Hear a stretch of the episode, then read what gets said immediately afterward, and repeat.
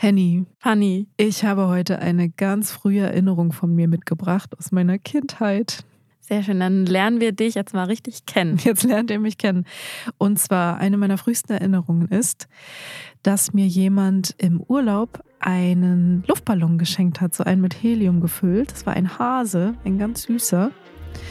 Und kaum hatte ich den in der Hand gehalten, habe ich ihn leider nicht richtig festgehalten und der ist mir weggeflogen. Oh nein, ist das schlimm. Ja, und was das mit unserem Job zu tun hat, darüber sprechen wir heute. Wir reden nämlich heute über die Verlustaversion, die erklärt, warum Menschen so gerne an altbewährtem festhalten und wie ihr stattdessen das Loslassen lernt.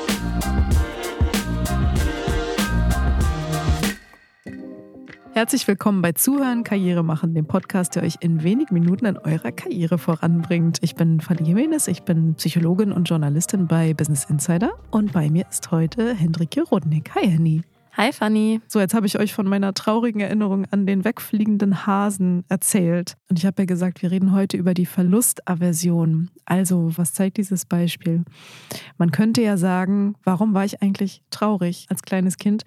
Weil jemand hat mir diesen Luftballon geschenkt. Ich hatte ihn also vorher nicht.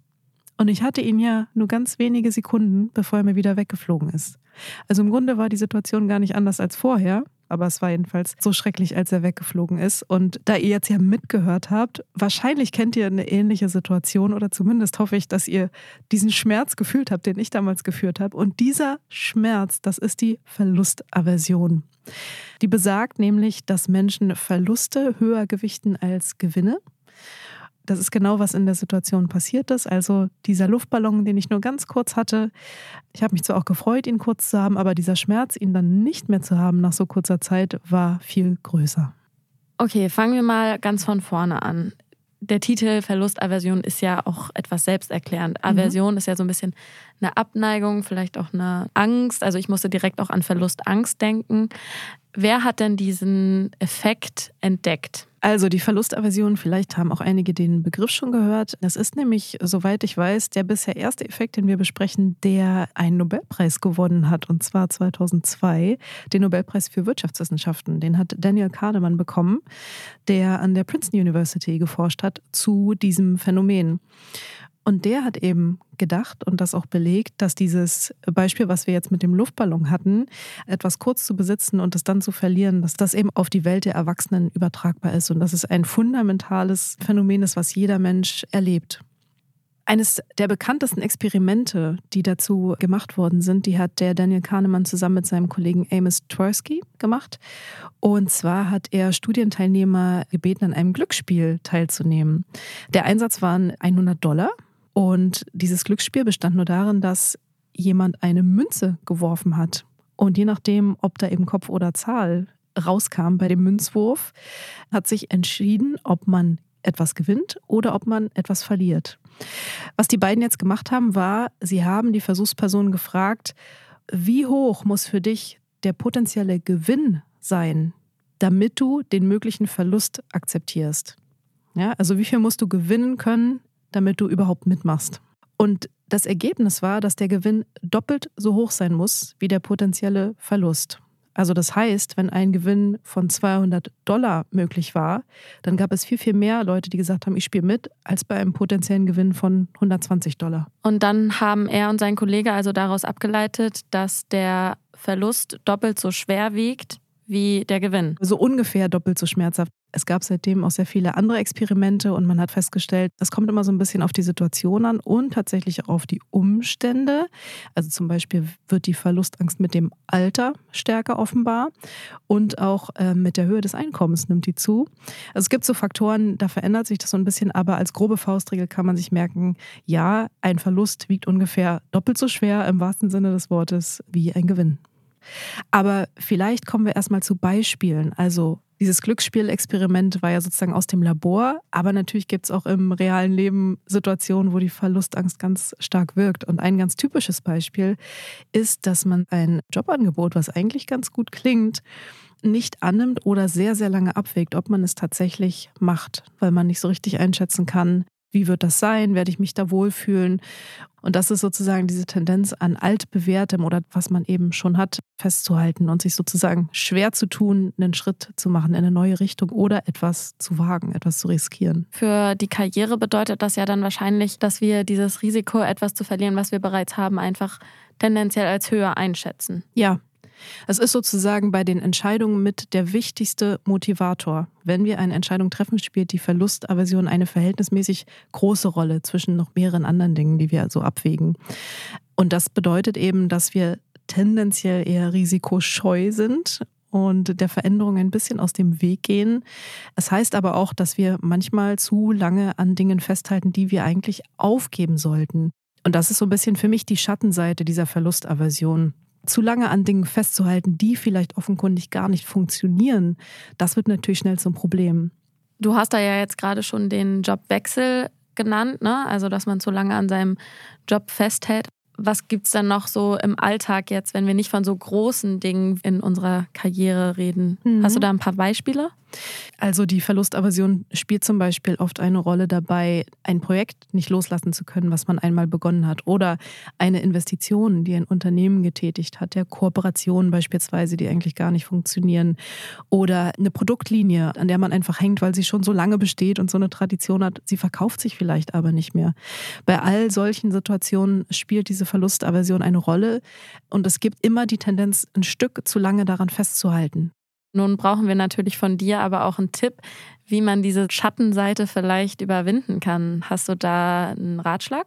Ja, es gibt verschiedene Möglichkeiten, was man machen kann, um dieser Verlustaversion so ein bisschen Einhalt zu gebieten. Sie muss ja nicht ganz verschwinden. Zum einen ist es so, dass es natürlich hilft, äh, zu wissen, dass es diesen Effekt gibt und auch zu wissen, zum Beispiel, dass er eben mit einem höheren Einkommen und mit höherem Alter zunimmt, weil da natürlich auch das Risiko steigt. Also die Verlustaversion steigt sozusagen proportional zu dem, was man zu verlieren hat. Was auch immer helfen kann, also wenn wir in einer Situation sind, wo eine Verlustoption da ist, dann hilft es immer einmal die Entscheidung, die man treffen möchte, einem Dritten zu erklären. Mhm. Und dabei kann man sich auch selbst beobachten. Der Dritte kann dann aber auch sagen, wie er das wahrnimmt. Und zwar ist es so, dass immer dann, wenn wir merken, dass wir unser Festhalten an dieser Entscheidung sehr verteidigen oder rechtfertigen, dann ist wahrscheinlich die Verlustaversion am Werk. Und so kann man ganz gut testen, wie begründet, also wie rational man sich tatsächlich verhält, weil diese Verlustaversion ist natürlich so ein bisschen ein Zeichen dafür, dass Menschen einfach eine Tendenz haben, sich manchmal komplett irrational zu verhalten. Vielleicht gerade für Mitarbeiter, die noch so ein bisschen unerfahrener sind, also die noch am Beginn ihrer Karriere sind, da ist das Risiko noch mal höher, dass sie so ein bisschen mehr dazu tendieren, festzuhalten an Dingen, die nicht funktionieren. Vielleicht auch an einem Kunden, der zum Beispiel eigentlich gar kein Interesse hat, also lange um den zu kämpfen beispielsweise. Und da kann es eben auch helfen, wenn die Führungskraft ein bisschen Bescheid weiß und demjenigen hilft, diese Situation gut zu lösen und auch erklärt, woran das liegen kann, dass das ganz normal ist. Also so ein bisschen ein Wegweiser zu sein in diesem Dschungel. Du hast ja gerade gesagt, dass diese Aversion sich mit dem Alter und dem Einkommen verstärkt. Jetzt sagst du aber, dass gerade bei Berufsanfängern, die doch auch sehr stark sein kann. Womit hängt denn das zusammen? Vor allen Dingen mit der Unsicherheit. Also Berufseinsteiger haben ja die Situation, dass sie viele Erfahrungen noch nicht gemacht haben. Das heißt, die fehlende Erfahrung führt natürlich dazu, dass sie gerne Dinge schaffen wollen. Das ist ja auch so ein bisschen in unserer Kultur, dieser Duktus niemals aufgeben. Und die Verlustaversion lehrt uns, dass es sich absolut lohnen kann und manchmal absolut nötig ist, aufzugeben, in dem Sinne, dass man loslässt, dass man etwas beendet, dass man sich anderen Dingen zuwendet. Und da kann natürlich helfen, wenn jemand ein bisschen mehr Erfahrung hat. Das heißt, wenn ihr merkt, ihr habt vielleicht da so ein Projekt auf dem Tisch liegen, das läuft irgendwie nicht und ihr wisst gar nicht, woran das liegt, würdest du jetzt raten, einfach mal gegen zu checken, ob wir nicht vielleicht aufgrund dieser Verlustaversion uns einfach nur daran klammern. Ja, richtig. Also im Idealfall ist es natürlich so, dass Unternehmen dafür auch Prozesse haben, in denen sie regelmäßig schauen, was funktioniert, was funktioniert nicht, gerade was so kleinere und mittlere Projekte angeht. Das wäre natürlich ideal, wenn man da regelmäßig drauf schaut. Was auch noch sehr, sehr wichtig ist, wenn es um den Unternehmensspirit geht in einer Firma, ist, dass eine Kultur da ist, Innovation auch zu fördern. Das ist ja von Unternehmen zu Unternehmen sehr unterschiedlich. Aber es gibt sozusagen auch eine ganze Unternehmenskultur, die diese Verlustaversion fördern kann, indem sie eben sehr auf Tradition setzt und neue Ideen vielleicht auch um die Ecke denken nicht so richtig zulässt. Ich glaube, hier ist auch ein ganz wichtiges Stichwort das Fehlermanagement und Fehlerkultur in einem Unternehmen. Ne? Also es gibt ja auch viele verschiedene Forschungen zum Thema Fehlerkultur und Fehlerkulturmanagement. Da gibt es tatsächlich auch Untersuchungen und da schneidet Deutschland oder unsere deutsche Arbeitskultur auch gar nicht so gut ab. Ne? Also ich glaube, dass wir in Deutschland da auch noch uns auf jeden Fall verbessern können und viel lernen können, dass wir auch öfter mal Fehler zulassen und sagen, hey, Fehler müssen auch passieren, um uns zu verbessern. Und dadurch würde sich ja dann sicherlich die Aversion auch ein bisschen verringern, oder? Klar, wenn man daraus zum Beispiel einen Case macht, den man mit dem Unternehmen teilt, dann lernen alle was davon. Also dann lernen alle was von der Verlustaversion des einen Managers oder der einen Person, die das ähm, damals entschieden hat. Das würde total helfen. Was ich mich gerade noch gefragt habe, du hast ja eben erzählt von deinem Luftballon und dass du den gar nicht so lange in der Hand hattest. Gibt es denn einen zeitlichen Aspekt auch bei diesem psychologischen Effekt? Also je länger man an etwas festhält, umso schwerer wird oder ist das egal?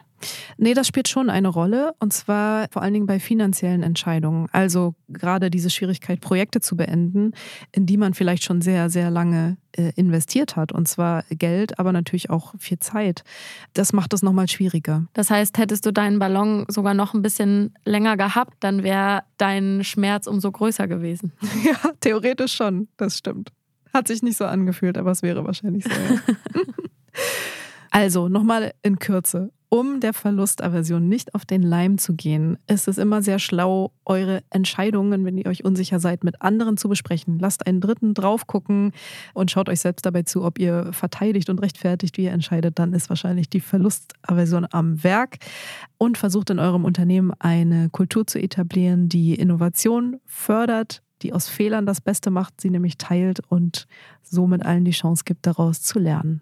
Wenn ihr noch mehr wissen wollt über Karriere und auch über psychologische Tricks, dann schaut auf jeden Fall mal bei Business Insider vorbei. Da haben wir nämlich ganz viele verschiedene Artikel zu dem Thema.